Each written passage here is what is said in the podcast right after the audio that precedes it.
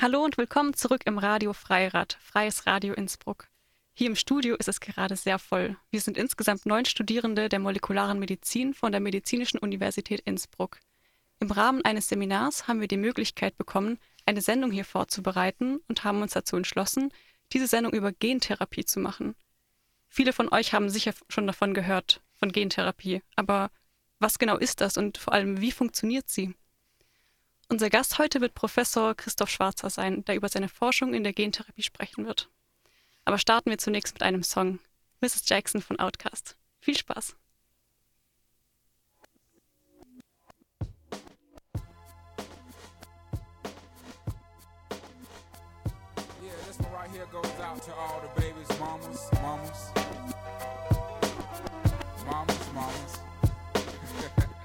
baby mamas,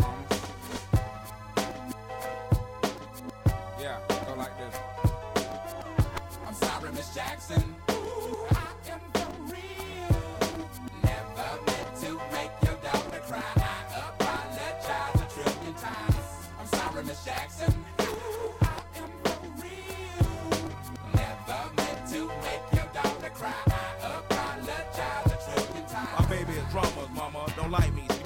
Having the boys come from her neighborhood to the studio trying to fight me. She need to get a piece of American pie and take her bite out. That's my house. I disconnect the cable and turn the lights out. And let her know her grandchild is a baby and not a paycheck. Private school, daycare, shit, medical bills, I pay that. I love your mom and everything. See, I ain't the one who lay down. She wanna rip you up, start a custody war. My lawyer, stay down. She never got a chance to hear my side of the story. We was divided. She had fish fries, cookouts my child's birthday. I ain't invited, despite it. I show her the utmost respect when I fall through. All you, you would defend that lady when I call you.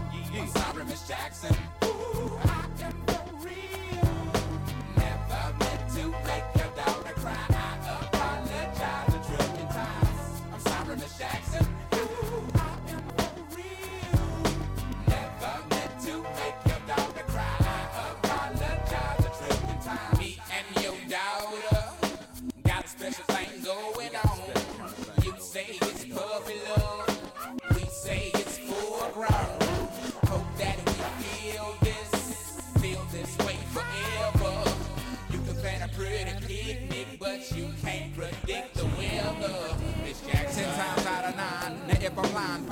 The quickest muzzle, throw it on my mouth and I'll decline. King meets queen, then the puppy love thing. Together dream about that crib with the good year swing. On the oak tree, I hope we feel like this forever. Forever, forever, ever, forever, ever. Forever never seems that long until you're grown. And notice that the day by day ruler can't be too wrong. Miss Jackson, my intentions were good. I wish I could become a magician to abracadabra all the sadder. Thoughts of me, thoughts of she, thoughts of he. Asking what happened to the feeling that her and me had. I pray so much about it, need some knee It happened for a reason, one can't be mad. So know this, know that everything's cool. And yes, I will be present on the first day of school and graduation. I'm sorry, Miss Jackson. Ooh, I am for real. Never meant to make your daughter cry. I apologize a trillion times. I'm sorry, Miss Jackson.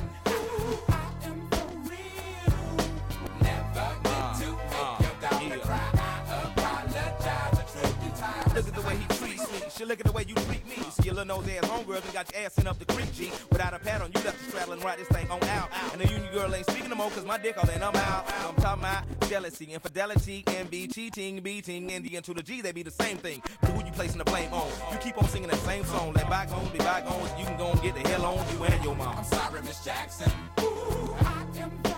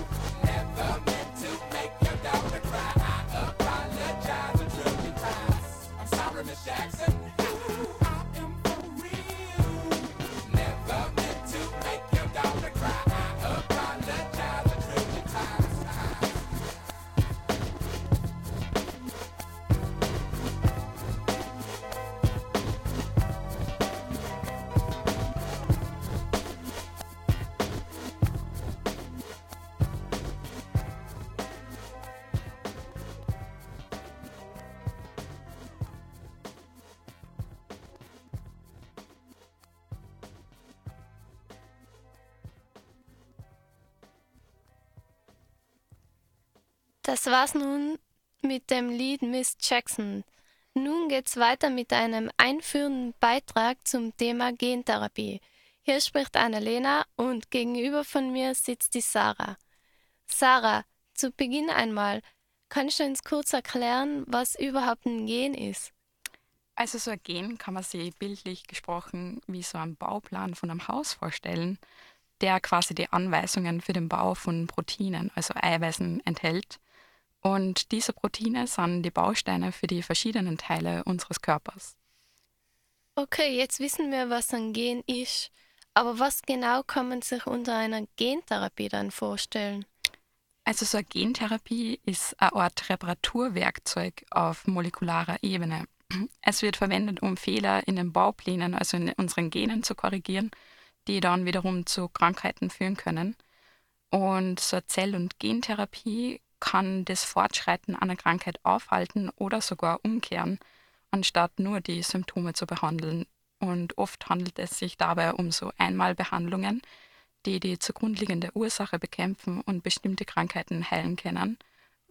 So konventionelle, konventionelle Medikamente müssen ja oft über Wochen und Monate oder gar ein Leben lang eingenommen werden.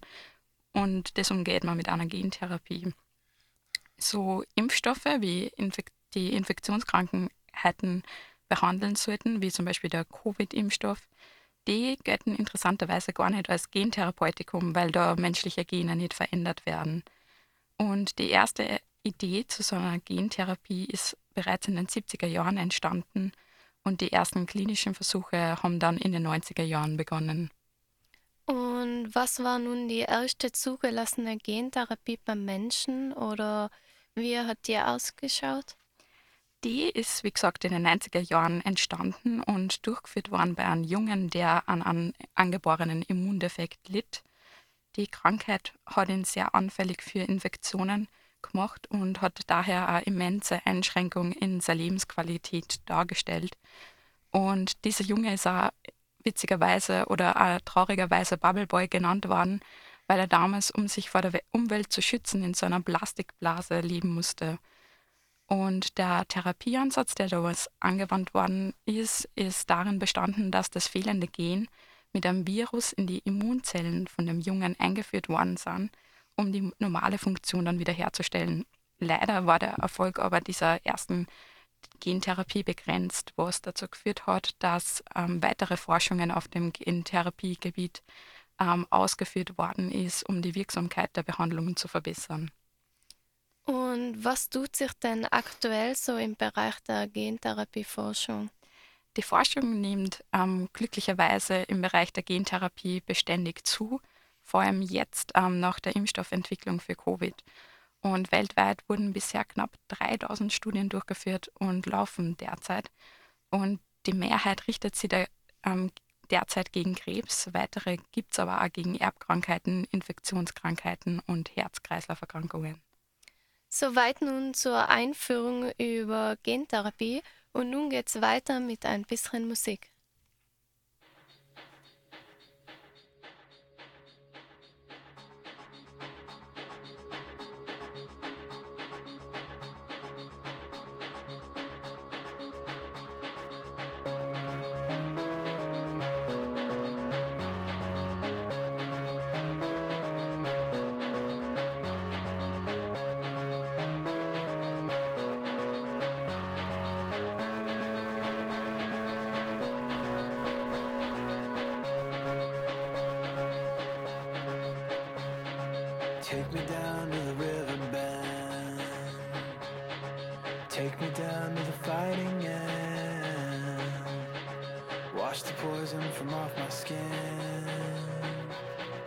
Show me how to be whole again.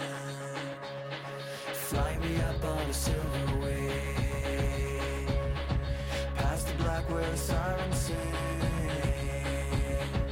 Warm me up in a nova's glow. And drop me down to the dream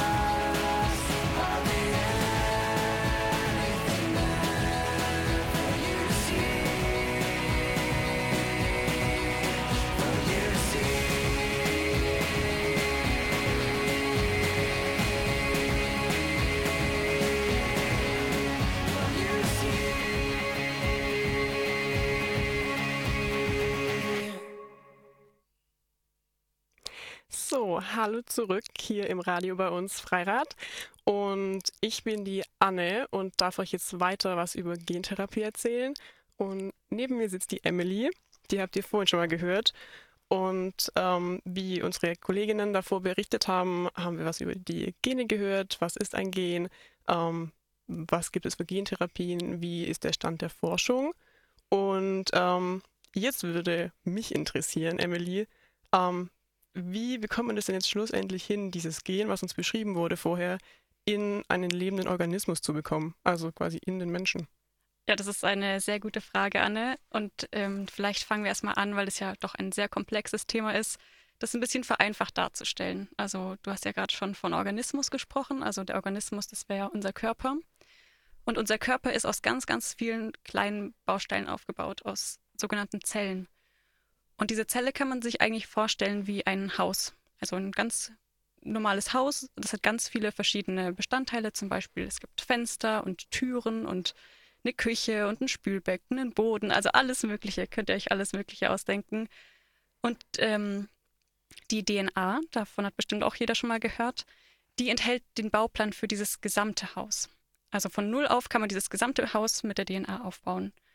Und ein Gen, wie von vorher beschrieben von unseren Kollegen, ist ähm, ein Bauplan für ein ganz bestimmtes Bestandteil von diesem Haus, zum Beispiel für das Fenster.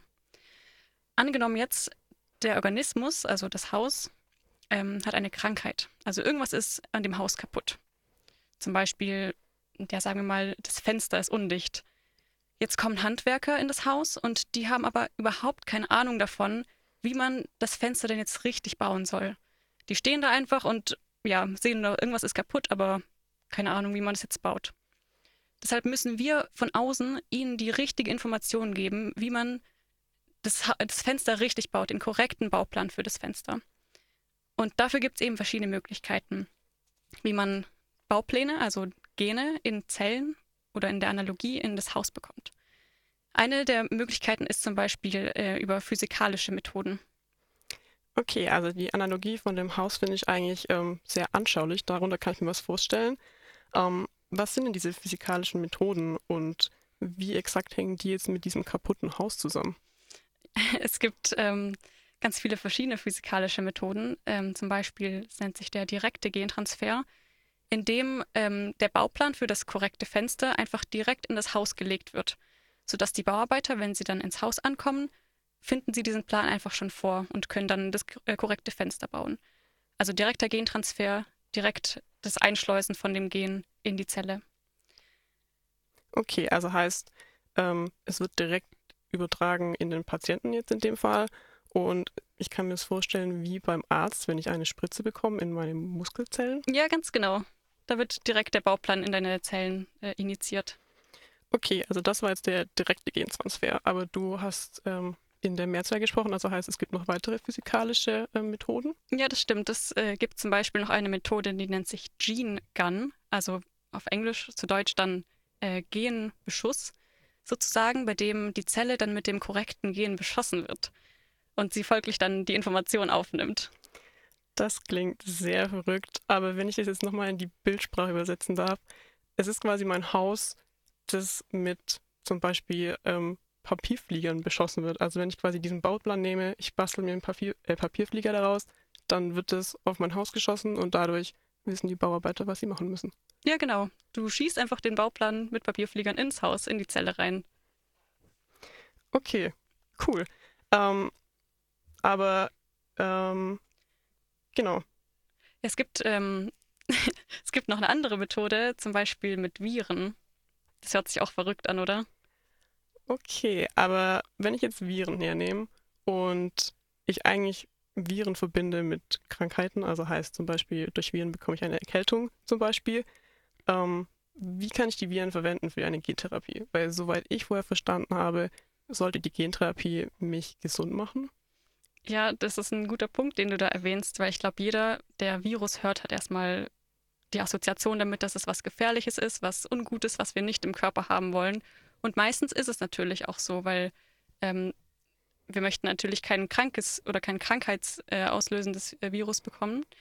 Ähm, aber man kann interessanterweise einfach normale Erkältungsviren benutzen, aber man wird nicht krank. Und das passiert so, indem man diese Viren vorher bearbeitet. Man inaktiviert sie, sodass sie ihre Fähigkeit verlieren, krankheitsinduzierend zu sein, also keine Krankheit auslösen können, aber trotzdem weiterhin ihre Fähigkeit behalten, dass sie Informationen in die Zelle bekommen können. Und das ist ja genau das, was wir haben möchten. Wir möchten korrekte Informationen in die Zelle einsteusen. Also man nimmt dann Viren, inaktiviert sie, dass sie nicht mehr gefährlich sind und ähm, bringt dadurch die korrekten, die wichtigen, gesunden Informationen in die Zelle rein. Und das geht auch ohne Probleme.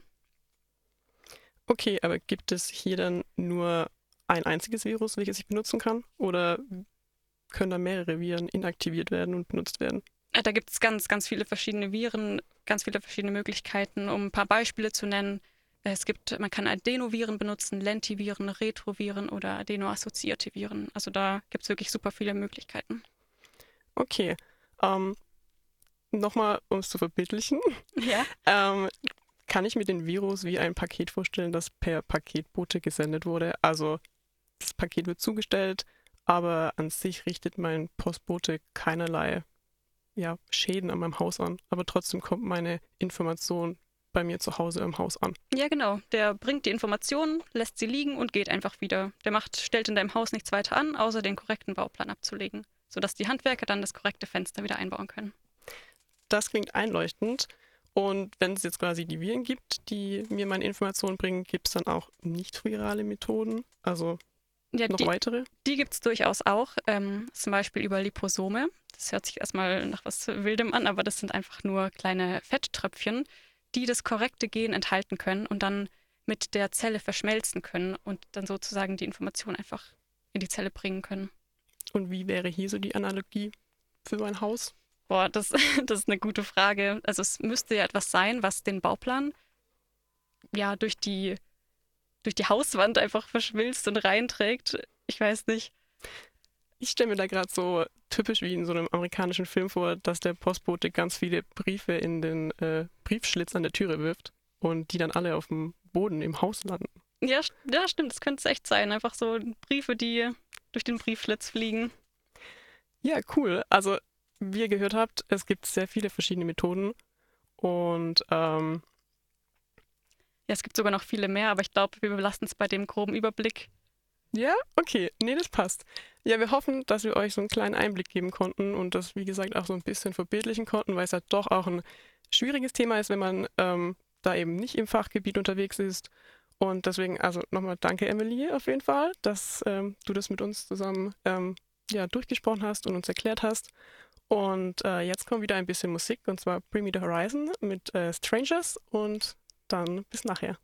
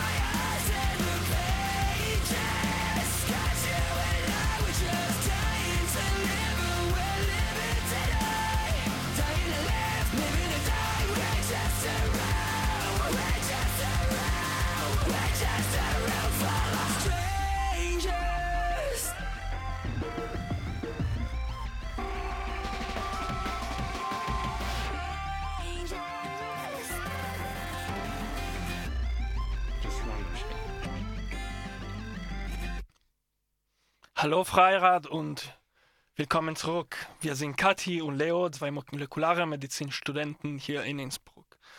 Wir haben bis jetzt über Gentherapie gesprochen und jetzt wollen wir mit euch etwas über das molekulare Medizinstudium erzählen und wie der Laboralltag in der Forschung aussieht. So, Kathi, du hast den Bachelor hier schon gemacht und möchtest du etwas darüber erzählen? Ja, genau. Ich habe den Bachelor schon hier an der MUI in Innsbruck gemacht und der Bachelor dauert hier drei Jahre.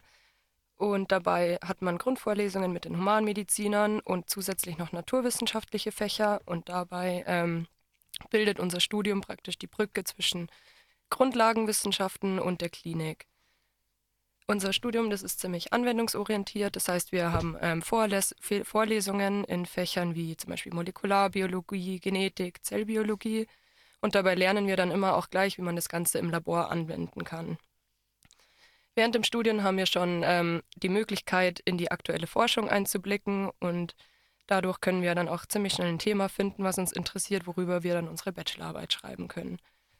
Wie du schon gesagt hast, habe ich hier an der, ähm, an der Uni meinen Bachelor schon gemacht, aber Leo, der hier neben mir sitzt, kommt aus Italien und hat dort seinen Bachelor in Biotechnologie gemacht.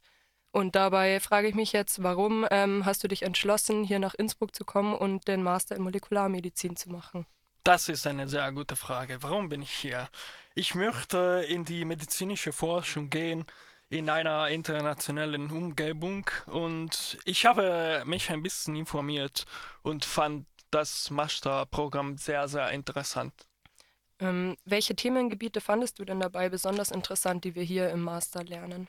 So, wir haben viele, viele Möglichkeiten. So, wir haben viele, viele Module, wie zum Beispiel äh, Oncoscience, so ähm, Krebsforschung, dann wir haben andere Themen, zum Beispiel ähm, Neuro, Neuroscience, so wir lernen, wie das Gehirn funktioniert. Und dann gibt es andere Wahlmodule, die wir wählen können. Und am vierten Semester machen wir alle unsere Masterarbeit im Labor. Hier können wir äh, zwischen sechs und zwölf Monate bleiben und wir haben die Möglichkeit, an einem Thema zu forschen, das wir besonders interessant finden. Und wir sind bald mit unserem Studium fertig. So, Kathi, was kann man danach machen? Genau, nach dem Studium haben äh, wir verschiedene Möglichkeiten. Zum einen kann man eben eine Karriere an der Uni anstreben und dort zum Beispiel promovieren, also einen Doktor machen oder später sogar noch eine Professur. Oder man kann in die Pharmaindustrie gehen und dort forschen oder zum Beispiel Medikamente entwickeln. Und was bei beiden ähm, eine Gemeinsamkeit ist, dass man im Labor arbeitet.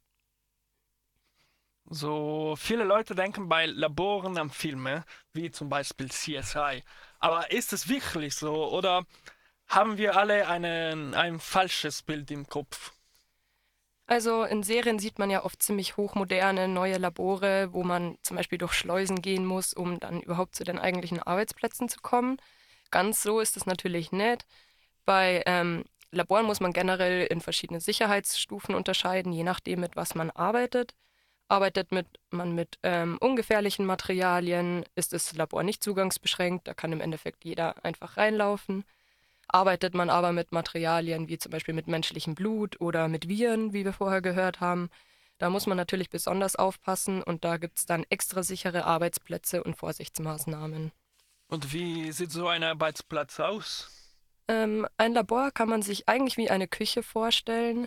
Da gibt es ein Waschbecken, wo man sich eben ähm, immer die Hände waschen und desinfizieren muss, damit man von außen nichts ins Labor reinbringt und auch von drinnen natürlich nichts rausbringt, obwohl man bei der Arbeit selber eigentlich immer Handschuhe trägt.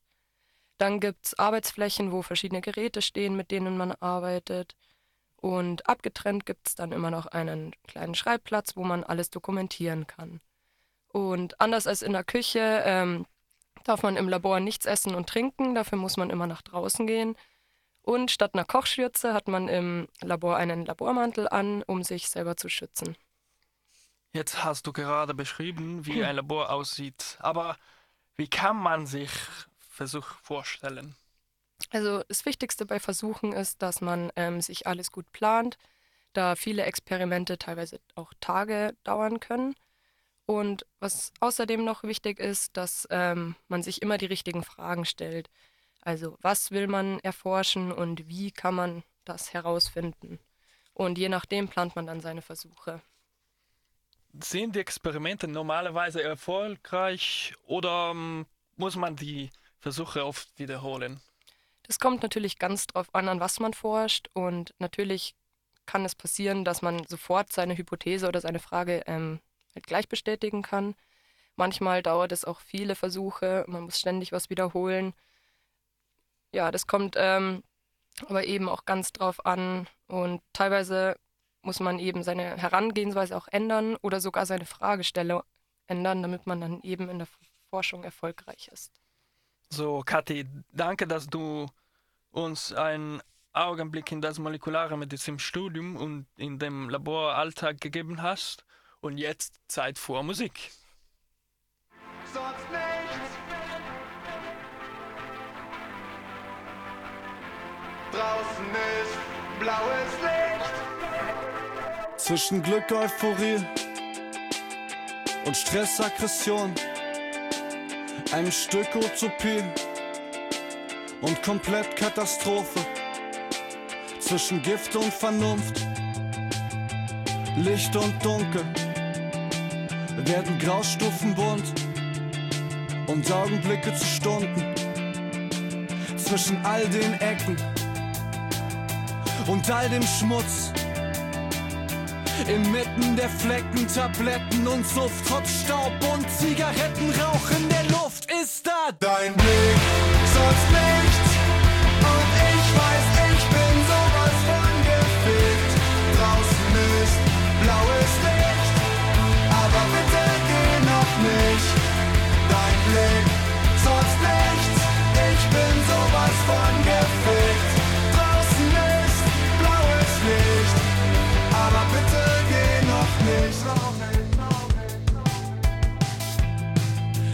In den Leuten, den Fremden und Freunden, zwischen Menschen, die brennen und Menschen, die leuchten.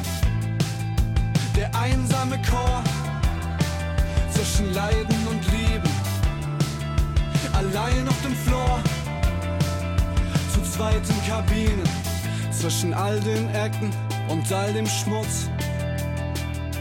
Inmitten der Flecken, Tabletten und Suft, trotz Staub und Zigarettenrauch in der Luft. Dein Blick, sonst nichts. Und ich weiß, ich bin sowas von gefickt. Draußen ist blaues Licht. dein Blick,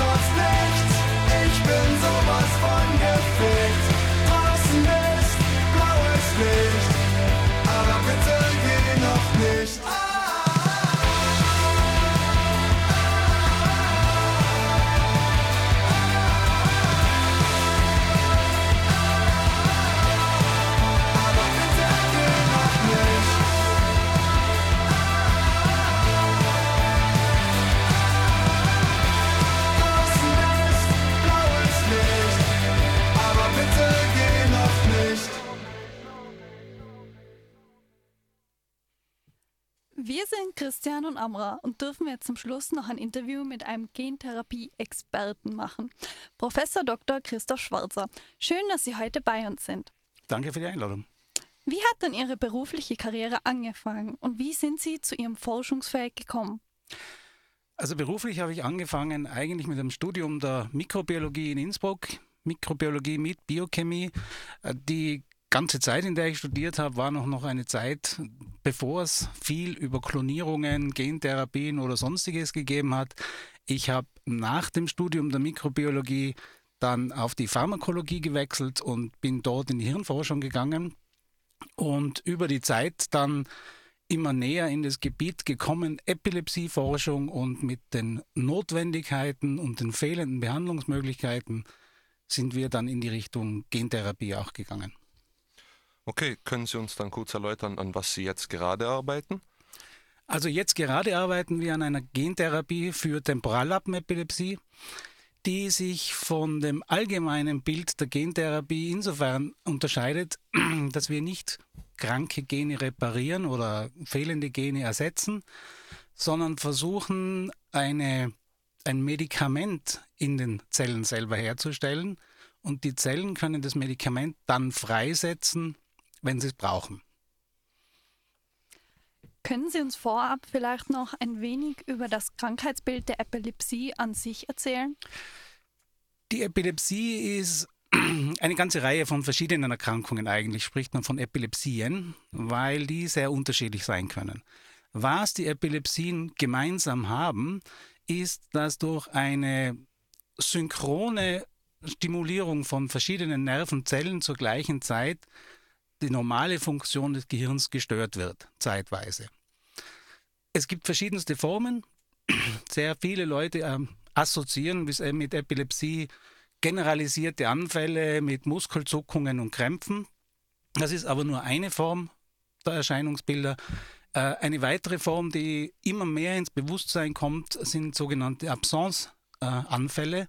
Das sind also im Prinzip kurze geistige Aussätze, die gerade bei Jugendlichen sehr häufig auffallen. Früher hat man das Tagträumer genannt. Jetzt weiß man, dass das Störungen im Gehirn sind, die durch synchrone äh, auftretende Aktivität im Gehirn auftreten. Und es gibt verschiedenste Ursachen für die Epilepsien. Nur wenige sind genetisch bedingt oder zumindest nur von einem Gen bedingt.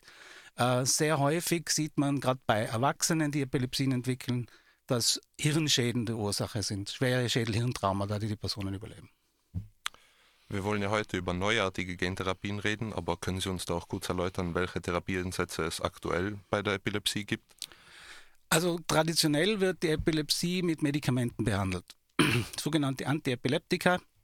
Das sind äh, Wirkstoffe, die die Funktion des Gehirns beeinflussen sollen und äh, Anfälle unterdrücken. Das Problem dieser Therapie ist zum einen, dass bei weitem nicht alle Patienten damit erfolgreich behandelt werden können. Und das zweite Problem ist, dass es massive Nebenwirkungen gibt.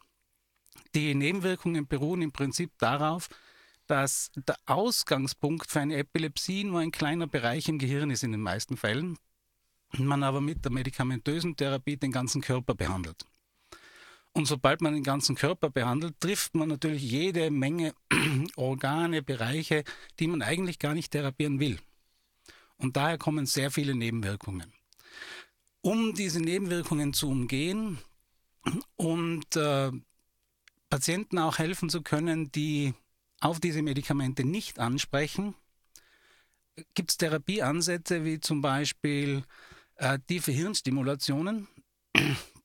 Bei diesen wird versucht, über eine elektrische Sonde im Gehirn genau die Region zu hemmen, äh, von der der Anfall ausgeht.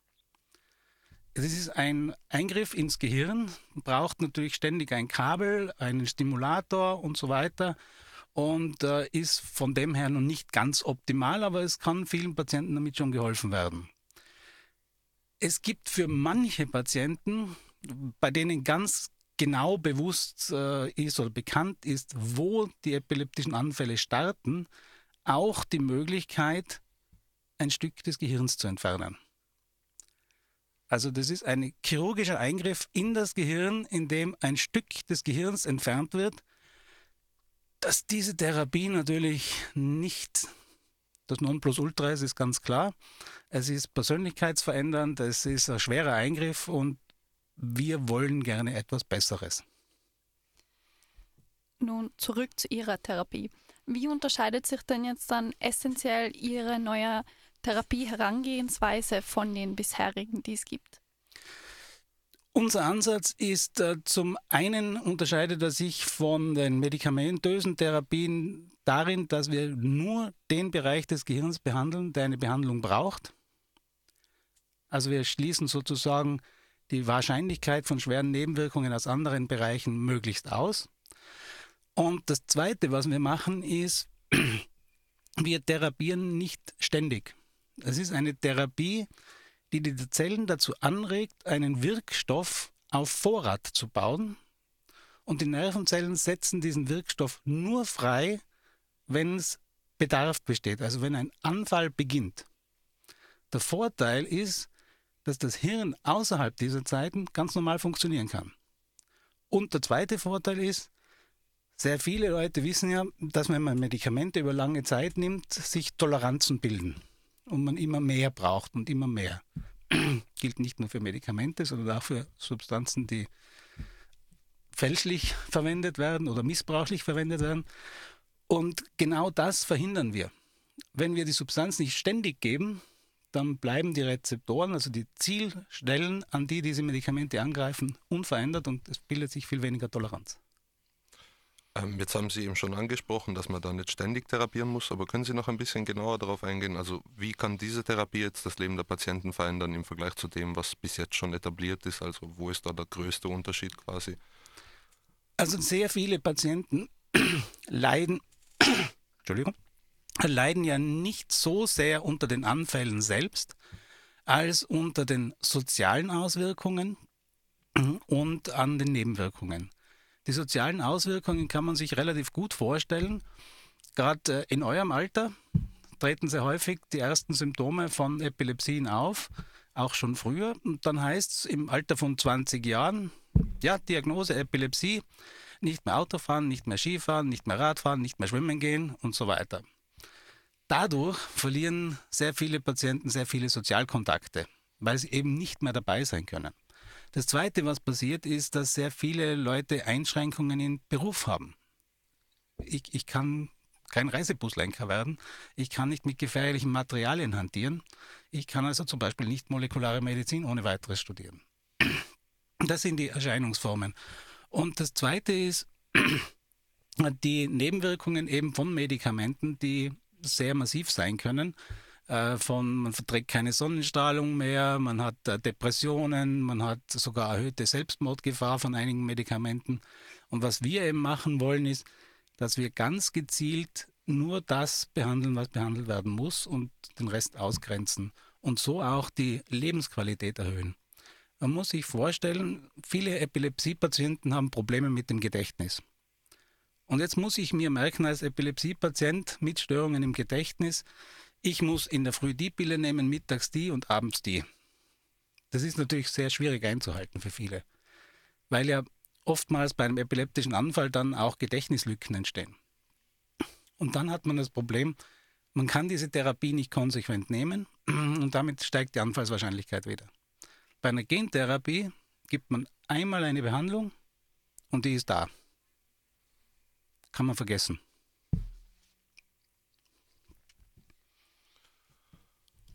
Nun, äh, Sie haben ja erwähnt, es gibt einmal eine Behandlung von der Gentherapie. Bleibt die dann für immer im Patienten oder muss der Patient dann doch wieder ab und an zum Arzt für Checkups oder weiteres? Der Vorteil, Entschuldigung.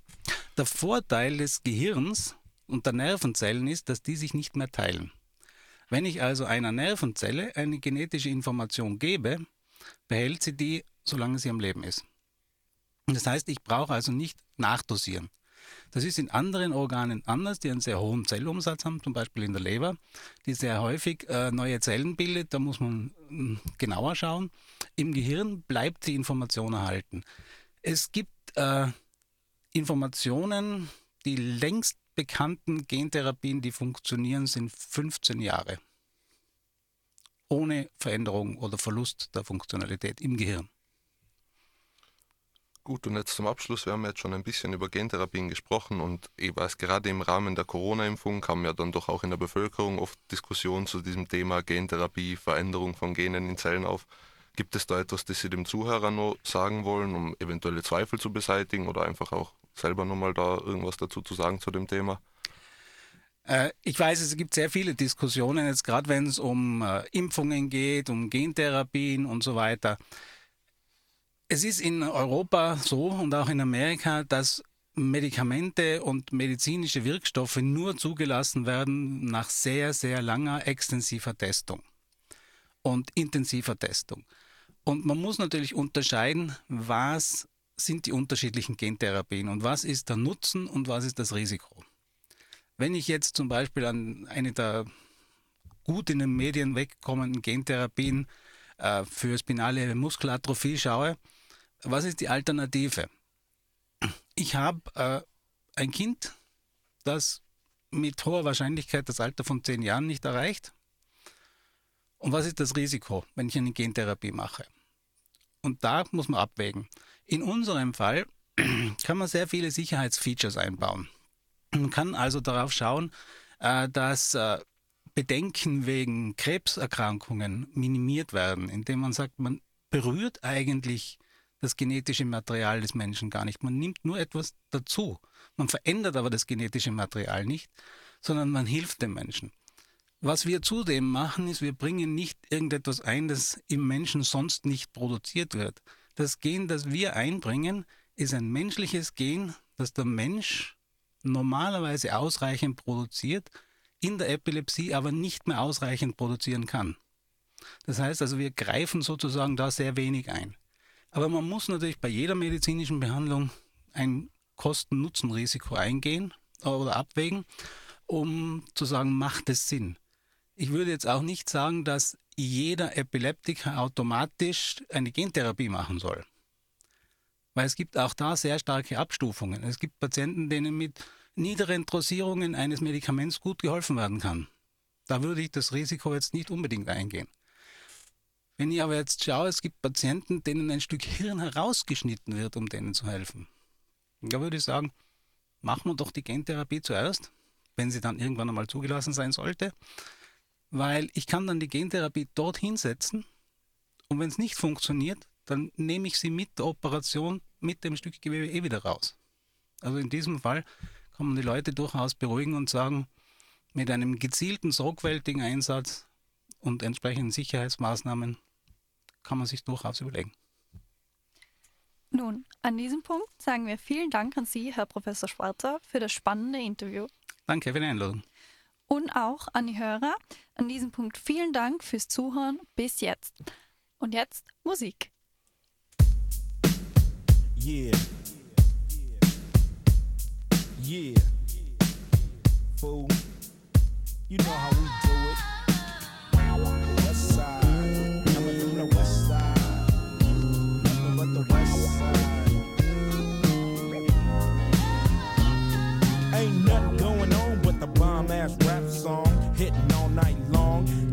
like me on the black and white ivory. Getting six on a T-League. You don't wanna see a G break your ass like dishes. Buster ass tricks. Sleep with the fishes. Running from Lennox up at Venice. They wanna have me in stripes like Dennis the Menace. But that ain't poppin', ain't no stoppin'. Faux hoppin', ass droppin'. Coup the bill. My troop can ill. Fool, I got skills. So back on up, boy, check that chin. Down as fuck and I'm full off hand. You gets no love, and I thought you knew it. Fool, you know how we do it. The the.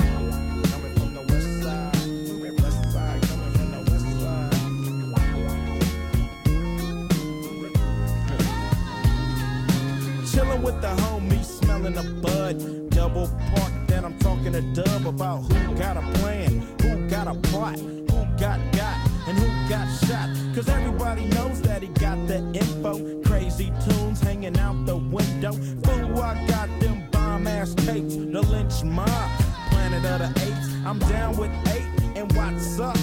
Cam and Solo, they got nuts. When Ice Cube write a sentence, I want the bomb. Just like George Clinton, SKP is down to catch a body, put on knee deep. We'll turn out your party. It gets no love, and I thought you knew it. You know how we do it.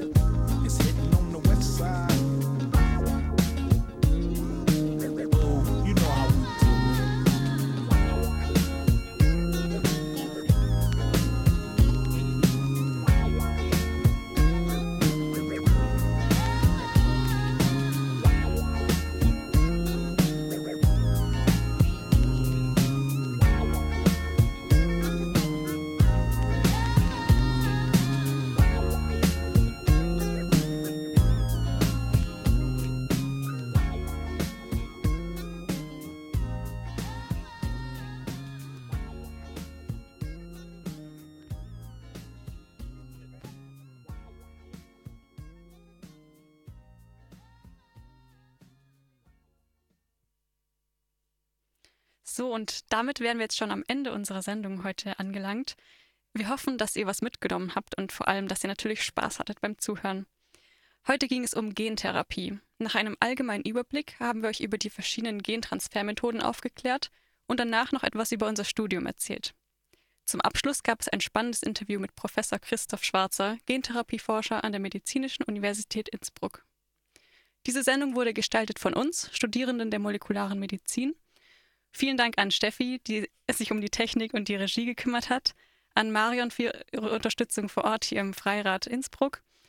Danke natürlich nochmal an äh, Christoph Schwarzer und natürlich zum Schluss auch noch vielen Dank an Andreas Ritsch, der uns die Möglichkeit gegeben hat, hier diese Sendung zu gestalten. Für die nächste Stunde haben wir noch Musik für euch vorbereitet. Genießt sie und habt einen schönen Tag.